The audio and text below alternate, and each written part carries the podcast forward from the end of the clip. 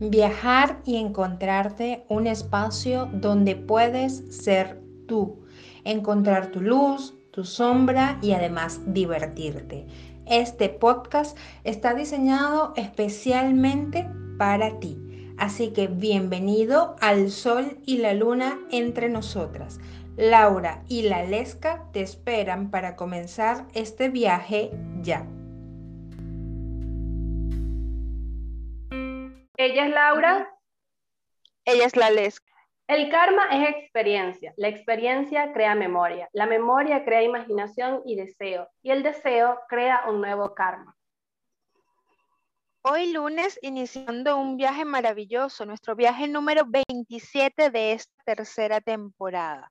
Hoy el cohete viaja a Venezuela.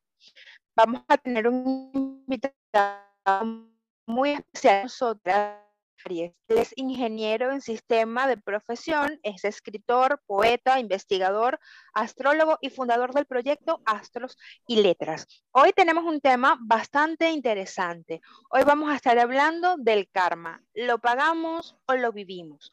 Bienvenido, Debian. Es un gusto para nosotras que estés aquí, que nos estés acompañando en esta mañana.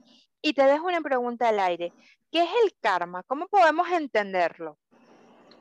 Bueno, muy buenos días. Este, eh, le doy el agradecimiento a la Lesca y a ti, Laura, por la invitación y que, bueno, me permiten compartir con ustedes esta mañana para que tratemos de, de desenmarañar un poco este tema de lo que es el karma, ¿no? Cómo inicia cómo se desarrolla y cómo es su ciclo, ¿no? Su ciclo de evolución. Fíjate, nosotros los seres humanos, cada uno viene al mundo con un propósito y cada uno tenemos un diseño, ¿no? Este, cuando nosotros empezamos a levantarnos, nuestras primeras influencias es el entorno, el entorno familiar y luego pasamos el entorno social y lo que es los condicionamientos este, de las personas que nos rodean, ¿no? que serían sus propias experiencias que nos influyen a nosotros, ya sea relación de pareja o ya sea en nuestro trabajo o con las personas que nos rodean, empezamos a sufrir, ¿no? Empezamos a tener problemas con otras personas, no podemos socializar, nos aislamos, eh, tenemos relaciones, este, salimos de un círculo, volvemos a entrar a otro, fracaso, fracaso, y no hay un por qué, una explicación de por, de por qué está ocurriendo esto. Entonces, digamos que la persona que consulta, por, por ejemplo, una carta astral, ¿no? Llega el consultante y la persona dice, quiero que me digas por qué me está ocurriendo esta situación. Entonces nosotros vemos una carta natal y vemos el ecosistema de la persona, ¿no? Tanto en su parte psicológica como en su parte física y espiritual. Entonces empezamos a observar este, ciertos bloqueos o problemas que tienen las personas. Yo durante el tiempo que llevo investigando lo que es esto del karma, me doy cuenta que muchos karmas vienen, no es de, no es de, una, de, nosotros como tal, ¿no? Sino que nosotros reproducimos el karma que tienen las personas que nos rodean. ¿Por qué sucede eso? Yo digo que el punto principal es que muchas veces no sabemos quiénes son. La persona no se conoce. Digamos que yo este, un hombre o una mujer inicia una relación de pareja, ¿no? Entonces llevo tres, cuatro meses y siento que me estoy, estoy aburrido de esta relación. Siento que esta relación no me va a brindar más nada. Entonces yo no termino mi relación, sino que inicio otra. Entonces ya ahí me muestra un patrón. Esto es una persona insatisfecha. Digamos que su karma es una insatisfacción. Una insatisfacción que no le permite sentirse a gusto con una persona, sino que necesita que su ego se alimente o es que este karma se alimente de tener relaciones con una, dos, tres, cuatro personas para poder sentir satisfecho. Digamos que yo veo eso, eso va generando un karma. ¿Por qué? Porque la persona no se da cuenta de esa insatisfacción. Quiere es este a darle respuesta. ¿Y cómo le da respuesta? Bueno, se acuesta con una mujer, después se acuesta con otra. En vez de corregir esto, ¿cómo lo corrijo yo? Si yo sé que necesito de cierta diversidad o versatilidad, una pareja que me dé versatilidad para yo sentirme conforme, entonces yo voy a ser más observador, voy a, darme el tiempo para conocer una persona que me brinde esa satisfacción en vez de conocer a una persona superficialmente, que es lo que está, ocurre ahorita más que todo en la actualidad. El conocer es muy superficial, se da demasiado rápido. Usted le da el número a la persona, ya empiezan a hablar, después de la semana están saliendo y ya, bueno, después se consuma la unión y después yo después de dos, tres semanas resulta que me doy cuenta que no es lo mío. No, es que esta persona, mira, le conocí esto y aquello, pero fíjate, nosotros mismos conducimos el autobús hasta allá y después queremos bajar. Y nos queremos bajar rápidamente sin pensar en las implicaciones y las consecuencias de la decisión que tomamos. Entonces eso demuestra que el ser humano es inconsciente. Somos inconscientes, no sabemos quiénes somos, no sabemos qué queremos y no sabemos nuestro propósito. Eso, no tenemos esa información, entonces somos superficiales y nos conectamos también con personas superficiales que también tienen su diseño, tienen sus karmas encima, que nos influencian. Entonces pasan 10, 20, 30 años y todavía no sabemos cuál es el porqué de nuestros problemas. O sea que el, el, karma yo lo podría entender como, como ese vacío o ese proceso que tengo que venir a trabajar en este plano, eh, ese ciclo que en algún momento no cerré o ese patrón que se está repitiendo de algo, más allá de verlo como un castigo que siempre... Bueno, fíjate, en la manera, bueno, como tú lo estás este, abordando, vemos allí este, lo que es la parte, la parte psicológica y la parte de lo que es lo espiritual. Fíjate, nosotros, como estaba comentando, llegamos a este mundo con un diseño, ¿no? Y ese diseño implica saber quién soy, este, qué quiero y cuál es el, este, el propósito, ¿no? Entonces, cuando nosotros este, vemos por lo menos este, una, yo veo una, una carta astrológica y yo le digo a la persona que cuál fue su ciclo anterior, ¿no? Y que tiene que solventar en esta vida. Las personas, eh, este, como tú lo mencionas, si viene este mundo y tienen algo, tienen algo que despertar, tienen que vivir un aprendizaje. Ese aprendizaje que tienen que vivir, eso que tienen que pagar, esa deuda, viene de vidas pasadas, ¿no? Viene de ciclos anteriores, donde nosotros este, asumimos una identidad con una posición social y cometimos errores que se nos permiten a nosotros en esta vida presente este, sanarlos, ¿no? El detalle es que todas esas experiencias de estas vidas pasadas, ¿no? Todas esas vivencias quedan almacenadas en el subconsciente, ¿no? Y es muy difícil cuando tú vienes a esta nueva vida que tú recuerdes qué es lo que tienes que sanar, qué es lo que tienes que pagar. La única forma es que nos volvamos conscientes de los procesos mentales, nuestras actitudes y cómo somos nosotros en nuestro día a día. Entonces vamos a observar, lo, vamos a recopilar una serie de información que nos va a dar lo positivo y lo negativo. Y, tenemos que enfocarnos en, lo negativo y, y eso negativo nos va a dar nosotros esa información de qué es lo que nosotros tenemos que saldar, ¿no? cómo pagar ese sufrimiento. Pero lo que sucede es que, fíjate, este es un trabajo hacia lo interno, sentarse, ¿no? Tomar una agenda, ¿no?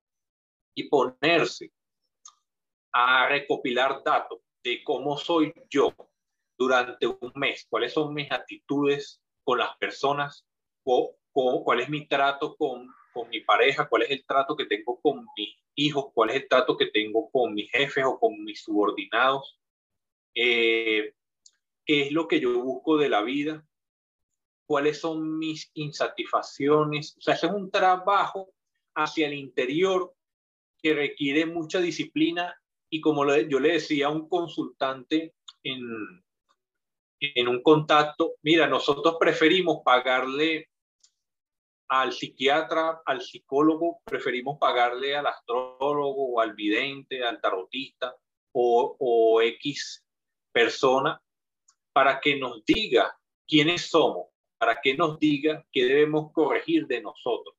Porque no queremos, yo podría entenderlo de esta manera. Vivimos en un ecosistema social tan veloz, ¿no? Tan dinámico, que yo no tengo tiempo para invertirlo en mi interior. Entonces yo decido conscientemente, no tengo tiempo, pero decido pagarlo a este gurú, a este astrólogo, a este vidente, ¿qué le estoy pagando? Yo le estoy comprando a él su tiempo para que él me diga quién soy, para que él me diga qué necesito y cuál es mi propósito. Entonces él me está ahorrando, digamos que años o décadas de investigación hacia el interior. Y es por eso que la sociedad, te pones a ver, está dividida en maestros y seguidores. ¿Por qué? Porque cada uno vinimos a este mundo a despertar una conciencia, una iluminación, que es el conocimiento de nosotros mismos. Y si nosotros despertáramos este conocimiento, que es un conocimiento que no viene de lo conocido, ¿no? Porque el conocimiento de lo que tú tienes o quién eres, eso no lo vas a encontrar en un libro, eso no está documentado, eso no existe. No existe porque esa información la tienes tú, esa información está en lo más profundo del subconsciente de la persona. Entonces, cuando tú liberas este conocimiento, tú te das cuenta que tú no necesitas asistir a una religión, a una iglesia, no necesitas pertenecer a un culto religioso, no necesitas buscar a un psicólogo, no necesitas buscar a un vidente, no necesitas seguir a nadie porque toda esa información, esa iluminación está dentro de ti. Entonces cuando yo descubro eso, descubro cómo sanar, entonces esa información me permite ayudar a otras personas a lograr lo mismo desde su experiencia, ¿no? No es que yo voy a hacer que esta persona, mediante mi influencia, se va a quedar allí. Yo no, que es lo que sucede con los seguidores, ¿no? Digamos, yo me vuelvo un influencer y tengo una imagen tan poderosa que las personas no sueltan esta imagen.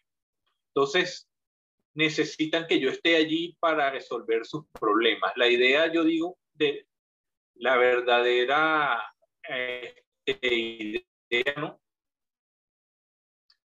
es que la persona sea capaz de y después recorrerlo solo, tú te liberes. Entonces ya tú inicias tu camino como seguidor, pero ya después tú dejas de ser seguidor y empiezas a seguir de a ti mismo.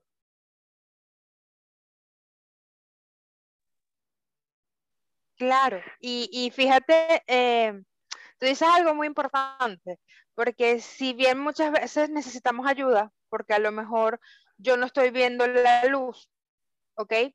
Ante una determinada situación, al astrólogo, al tarotista, al psicólogo, al distinto, distinto profesional que, que, tengamos en ese momento o que nosotros consideremos que es el que nos va a, a contribuir para que me dé esa luz que yo no estoy viendo, que en ese caso, como tú también lo defines, pasa a ser solamente por un tiempo una guía que me muestra el mapa o que me pone el espejo y me dice, mira, aquí está la luz, ahora comienza tú con las herramientas que yo te estoy dando a mirar adentro.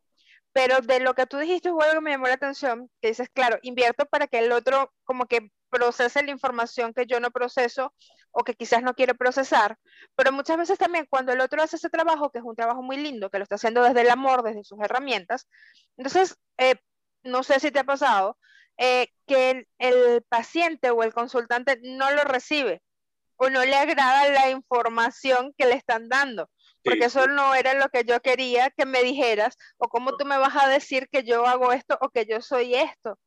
Y ahí vamos también con esto del karma, que dicen, bueno, si él me está diciendo eso es porque entonces yo tengo que pagar algo en esta vida. Mira, fíjate, psicológicamente, ¿no? La persona reacciona emocionalmente cuando le dicen muchas cosas buenas. Y te dicen que, mira, qué hermosa te ves, qué elegante te ves. Usted te siente bien, usted sonríe, no, mira, me veo bien. O te dicen, huele, mira, qué, qué, qué perfume es ese que estás usando, pero qué bien huele. Este, dime dónde lo compro. Entonces se siente bien. Pero si yo te digo, pero mira, ¿por qué no te arreglas ese cabello? Mira que estás desarreglado. ¿Por qué no te peinas? ¿Por qué no vas, te haces un corte de cabello? Y mira que hueles mal. Cómprate un desodorante. Entonces, eso no me cae bien.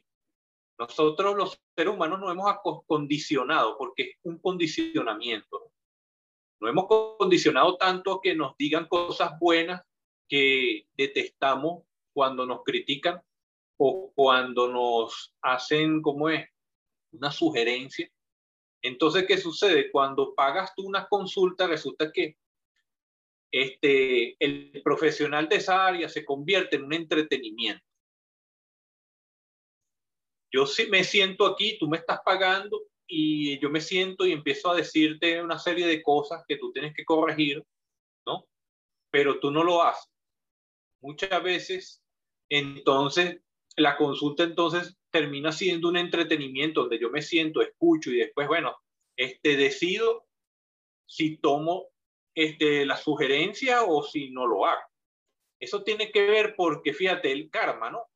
El karma se ancla la mente y la mente quiere seguir este, alimentando el karma y rechaza eh, las, las, sugerencias. Por, lo, por ejemplo, yo te voy a dar un ejemplo bastante sencillo. Yo soy un, digamos que llega a una consulta un hombre, que este hombre tiene un problema y su problema es que es un adicto al sexo le gusta acostarse con una mujer, dos, tres, cuatro mujeres, hermano.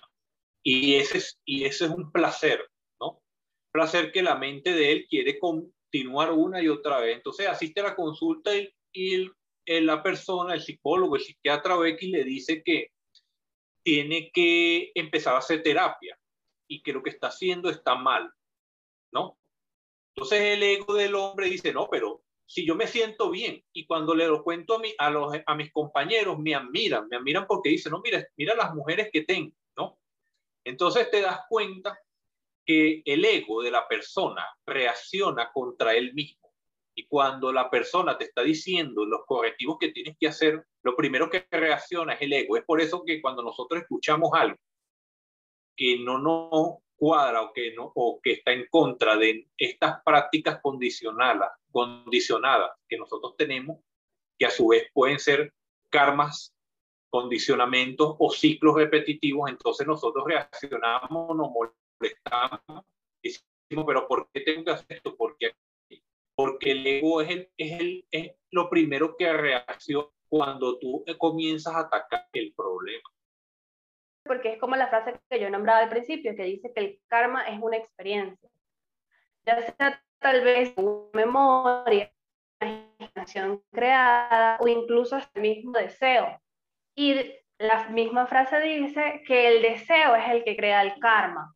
Es un ciclo que realmente yo diría que no tiene ni un comienzo ni un fin de la manera en la que dice la frase, porque está todo eh, completamente entrelazado. Yo siempre he pensado, como la pregunta que tiene Laura, que a veces pagábamos un karma, que a veces, eh, no sé, estoy pagando el karma una vida o incluso pensé que pagábamos karmas de otras personas del alrededor. tal vez el karma de mamá o el karma de papá, o estoy viviendo esta experiencia por X memoria. Eh, me parece interesante el punto de vista que tienes, porque, o sea, sí tienes razón en muchos aspectos de que, por ejemplo, hay personas que a mí me llegan a terapia y me dicen como que, eh, oye, quiero mejorar esto o quiero aprender a hacer esto. Yo facilito las herramientas, empezamos a hacer un trabajo juntos, un cambio de, un contrato de cambio, empezamos a ver las mejorías. La persona va a tener las herramientas en sus manos y solo depende de la persona si quiere hacer el cambio o no lo quiere hacer. Como decía Laura, el, incluso puedo meter más eh, expertos, eh, tarotistas, astrólogos, todas, todas las personas que te puedan ayudar porque realmente son una guía, como tú bien lo decías, te dan las herramientas. Por ejemplo, en el tarot te pueden decir, oye, puedes hacer esto o tienes estas posibilidades.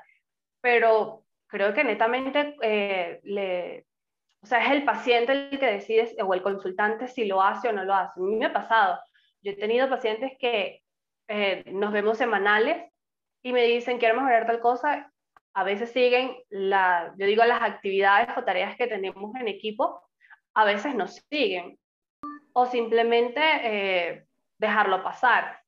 Me gusta porque yo digo que de eso, en eso consiste la vida, ¿no? En que, bueno, tienes diferentes opciones, tienes diferentes profesionales, tienes diferentes herramientas, pero tú decides a quién sigues y a quién no, porque a veces nos pasa. En algún momento de la vida, me imagino que a ustedes también les habrá pasado, a mí me pasó, de que no, no escuchaba esa voz interna que tenía o e, esa voz, no sabía, nos perdimos, me perdí. Y es necesario buscar ayuda, porque a veces estás tan sumergido quizás en una depresión que no es un juego o en una situación bastante complicada, incluso puede ser familiar, y necesitas como que alguien esté allí para darte ese empujón, como decía Laura, como que colocarte el espejo al frente y decir, realmente, realmente hermoso. O sea, puedes hacerlo, puedes hacerlo. A veces también no es eh, no es esa voz de un amigo, sino realmente de una persona experta que te diga, oye, vamos, que lo puedes hacer diferente, no te preocupes que puedes salir de allí, puedes hacerlo distinto. Es mi punto de vista, no sé qué opinan ustedes, pero me parece que es importante porque he tenido eh, pacientes, yo soy terapeuta psicosocial y he tenido pacientes de que yo soy como ese trampolín al psicólogo y que si tienen una depresión muy severa, yo obviamente ya no me puedo hacer cargo, tengo que recurrirlo a un profesional. Ya no es algo que se trata eh, ni con astrólogo, ni con constelación, ni con tarot, sino realmente es algo patológico, algo que realmente hay que sanar más allá.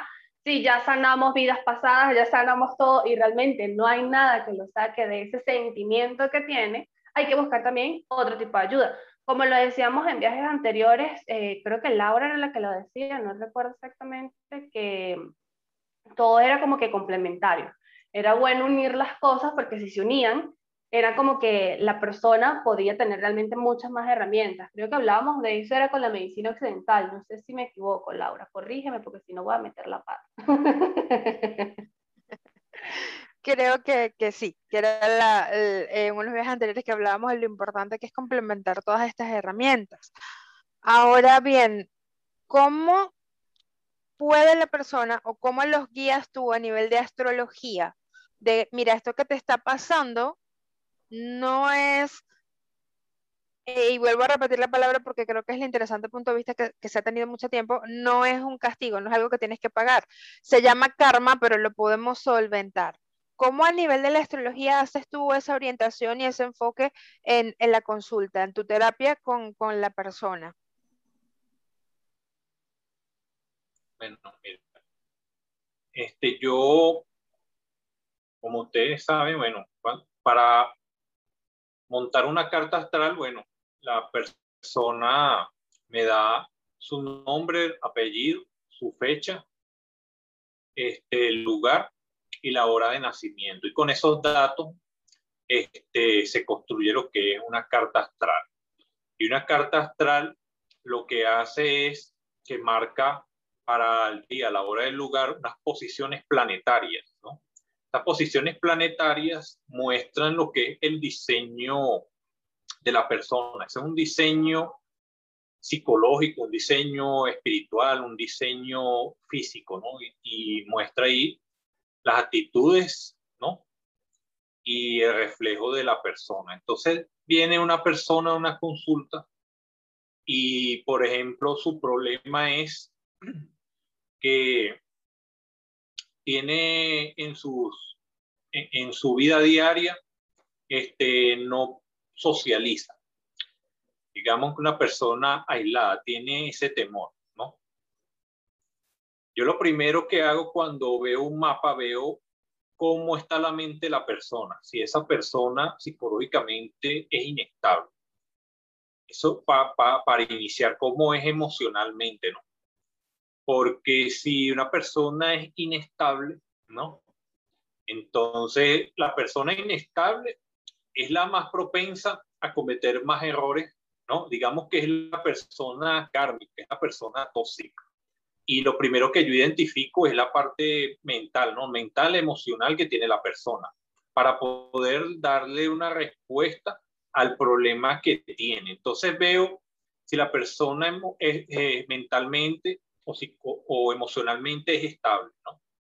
Si la persona es estable, entonces ya su, miedo ya es una inseguridad, ¿no? Digamos que es falta de autoestima, ¿no? La persona tiene falta de autoestima o ha tenido malas experiencias con sus amistades o con las relaciones o con las personas a nivel social que ha decidido recluirse, ¿no? Ha decidido aislarse. Pero ya cuando una persona, ¿no? digamos que es inestable y se aísla, este, es un problema ya en el que en una, en una carta veo yo qué ciclo anterior tuvo, ¿no? O sea, qué vivió esta persona, qué hizo en su vida pasada, ¿no? ¿Qué planetas tiene retrógrado y qué planetas tienen fricción, ¿no? Se llama este, ángulo en tensión, ¿no? Que es lo que hace que esta persona no confíe en su círculo social, no este, se vuelva aislada y se haya querido recluir durante tanto tiempo. Hay personas que pueden durar 10 años recluidas y después de que pase esos 10 años decide salir al mundo y todo el mundo lo conoce y dice, no, mire, esta persona, mire todos los conocimientos que tiene, mire todo lo que sabe, pero aparece de la nada, ¿no? Yo digo que muchas veces las personas tienen un proceso. Entonces un astrólogo monta una carta astral y ve no solo lo, lo, que he mencionado, sino que cuál es el proceso de la persona, ¿no? Uno ve prácticamente el tiempo, ¿no? El tiempo que está transcurriendo para la persona, ¿no? En proceso. Hay personas, bueno, que tendrá un proceso de dos, tres, cuatro, cinco años, hay proceso de cinco, diez años y está lo que mencionó este Valesca, que es, eh, ya, mencionó mm, que uno le da las herramientas a la persona, ¿no? Le da el, conocimiento, le da esa iluminación, pero existe el libre albedrío, ¿no? Que es el poder de decisión que tiene la persona. Entonces la persona decide qué hacer con esa antorcha, con esa luz que uno le da, con esas herramientas. Hay personas que, bueno, como les digo, llega la consulta y todo depende del compromiso. ¿Qué tan comprometido estoy yo con querer cambiar, con querer dejar atrás mi condición de vida y transformarme en otra persona? Y realmente son muy pocas las personas comprometidas Realmente me he descubierto que la gente que se compromete es las personas que viven una experiencia, digamos, trágica. Una experiencia que es crucial en su vida, en un momento determinado de la vida que ocurre y, y de un momento para otro sufre como un insight y despierta, eh, se abre su mente, se vuelve consciente de todas esas actitudes y decide cambiar porque las personas que les, este, les cuesta, que bueno, que han vivido muy condicionadas, ¿no? Tienen un condicionamiento de muchos años, les cuesta realizar un cambio de la noche a la mañana, menos que viven una situación de crisis que los obligue a cambiar. Y muchas veces esto vulnera el libre albedrío. Es un ejemplo. Yo estoy casado con mi esposa, tengo una mala situación económica y mi esposa me amenaza con dejarme si yo no resuelvo la situación económica. Entonces yo me veo obligado a cambiar o me veo obligado a mejorar mi situación económica, me veo obligado a, consolidar una empresa, me veo obligado a dedicarme a otra profesión, me veo obligado a salir del país, pero me veo obligado, ¿no? O sea, esa crisis me obliga a mí a cambiar. Y me obliga a cambiar porque si yo no lo hago, mi esposa me deja. Entonces también se presenta ese tipo de casos, de que hay situaciones que vulneran ese poder de decisión y yo me siento como que obligado a cambiar o sí o sí. Y los otros, que son las crisis, ¿no? O que llevan a la persona por sí mismo a tomar la decisión de realizar el, el cambio. Claro, y, y, eso que tú, que tú explicas del condicionamiento, sí, desde, desde creo yo que estamos ya eh, ese proceso de gestación, desde que estamos en la barriga de mamá, estamos siendo eh, condicionados. Yo recuerdo que una vez en clase eh, el profesor nos decía, todos somos, estamos criados bajo un condicionamiento. por lo menos en, en, este caso en particular, nombro Venezuela porque soy de allí y en este caso los tres somos de allí. Cuando estás en el colegio, sabes que hay ciertas canciones que te cantan y uno responde. Y el profesor para mostrarnos, demostrarnos que sí estábamos bajo un condicionamiento, nos repitió la frase de una de, una de las canciones que te cantan cuando estás en, en la parte de preescolar, maternal, y todos contestamos. Y ya de esa etapa habían pasado por lo menos unos 20 años, porque era a nivel universitario. Y fíjate lo que es el condicionamiento y eso que tú explicas es lo mismo. O sea, me veo condicionado porque si mi pareja me deja, entonces ahí sí puedo crear. A veces esa, esa elección de crear no pasa a ser propia o, o, porque, bueno, quiero crear porque me nace crear o porque quiero estar mejor, sino que hay ese estímulo, que en este caso el estímulo viene a ser, bueno, me, se me termina la, la relación. ¿Qué, qué, ¿qué es lo más recomendable? Después que ya tú le muestres la carta natal a la persona, que le dices, mira, tú estás pasando por este proceso, esto lo podemos definir como karma, esto que estás haciendo lo estás haciendo por algo que te condicionó, pero quizás si lo cambias, ¿qué es lo más recomendable o cómo vas llevando tú el proceso con la persona? O sea, me refiero, la persona debe volver en un tiempo estipulado a una terapia contigo, vas haciendo seguimiento para ver si la persona eh, tomo conciencia y, y estás siguiendo parte de las herramientas, haces un trabajo de acompañamiento o simplemente que la persona se lleve la información, que empiece a hacer esa conciencia y cuando la misma persona lo elija, vuelve a terapia contigo? Bueno, mira, cuando llega la persona a la consulta, ¿no? Yo en la evaluación ¿no? de su mapa astral, yo ya identifico eh, si tiene un karma, ¿no? De un ciclo anterior, digamos una vida pasada, este, y además la persona, bueno, refiere su problema, entonces yo enlazo la información del problema con la, de la persona con la información que yo tengo de esta interpretación de su mapa, ¿no? Entonces allí yo este, distingo si el problema que tiene la persona es porque tiene un karma, es de, de su diseño, viene a pagarlo aquí, viene a sanarlo, a saldarlo, o si ese karma que tiene es un condicionamiento social o es un condicionamiento familiar o de su sistema de creencias, ¿no? Una vez yo identifico esto, este, yo le doy la información a la persona y le doy ciertas herramientas para tratar de que esta persona despierte un poco su conciencia y observe, ¿no? Lo que yo estoy viendo, ¿no? O sea, que lo digiera. Entonces, de acuerdo al caso que tenga la persona, yo entonces recomiendo a la persona si realizar, ¿no? Una terapia donde yo semanalmente o cada dos semanas le hago seguimiento al caso dándole una serie de tareas que la persona tiene que realizar este, en su día a día para poder empezar a corregir el problema que tiene. Porque los problemas o se corrigen con medicamentos si usted tiene un problema muy grave o lo corrige a través de un reacondicionamiento, porque la mente se programa. Nosotros cuando venimos a este mundo, ese, ese disco duro viene en cero, viene en blanco. Y en un momento que empezamos a tomar conciencia de las imágenes que nos rodean, que era lo que yo estaba comentando, que desde la era del Renacimiento, ¿no?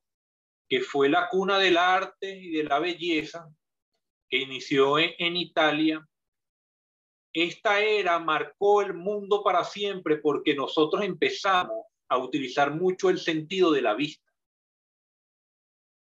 Y dejamos de, y perdimos de vista lo que es escuchar, lo que es realmente hablar, lo que es realmente oler. Dejamos de, perdimos de vista el resto de los sentidos y la vista se volvió el sentido predominante y es la vista la que crea el condicionamiento, porque yo lo que observo lo clono rápidamente, ¿no? Entonces puedo estar clonando los karmas de otros, clono sus actitudes, clono su manera de vestir, clono sus ambiciones, clono todo. El ser humano es un clonador voraz, ¿no? Entonces, ¿qué sucede, no? Una vez este, la persona obviamente decide si quiere hacer la terapia o no. Igualmente yo les doy a los consultantes mi contacto y yo les digo que, que siempre me pueden escribir.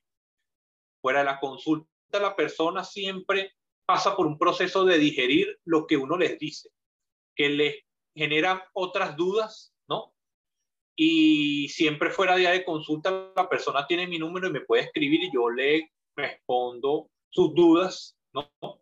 Y ya si la persona está comprometida, porque es un compromiso, yo le puedo sugerir la terapia, pero realizar la terapia es un compromiso, ¿no? En la que yo ya tengo un programa que hasta se lo he dado a, varias personas y no lo han trabajado.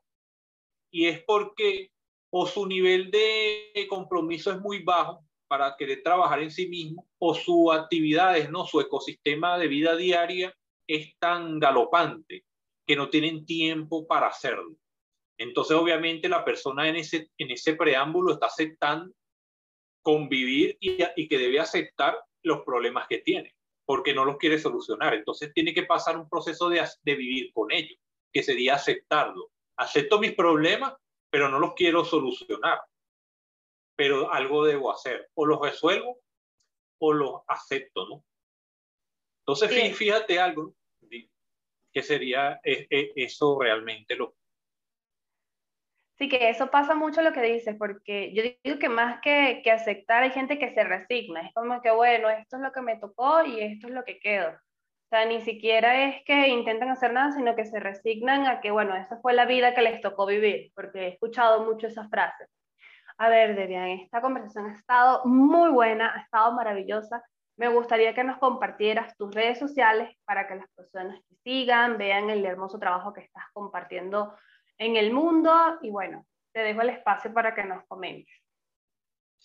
Bueno, mira, este, me pueden seguir este, por Instagram, este, por Astros y Letras, que es mi espacio este, de astrología, este, donde yo este, hago mis publicaciones no solo astrológicas, sino que también hablo acerca del crecimiento humano, comparto mi filosofía y la parte espiritual.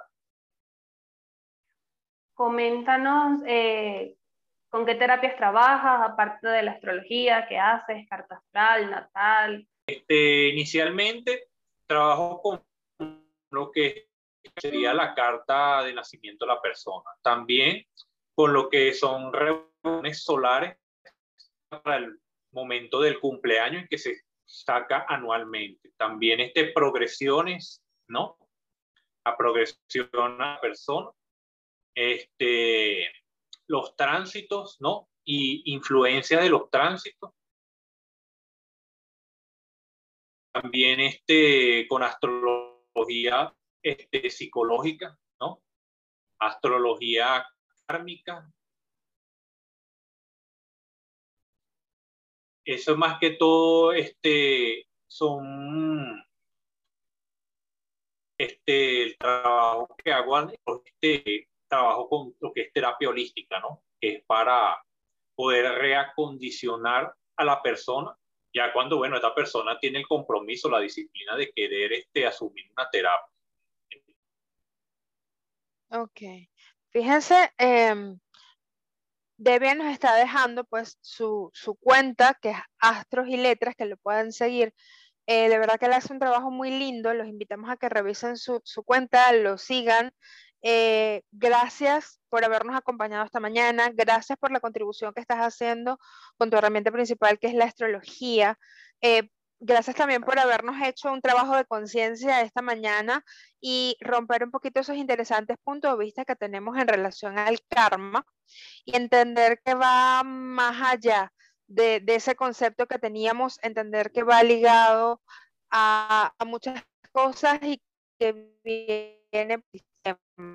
Muchísimas gracias. para nosotros esta mañana.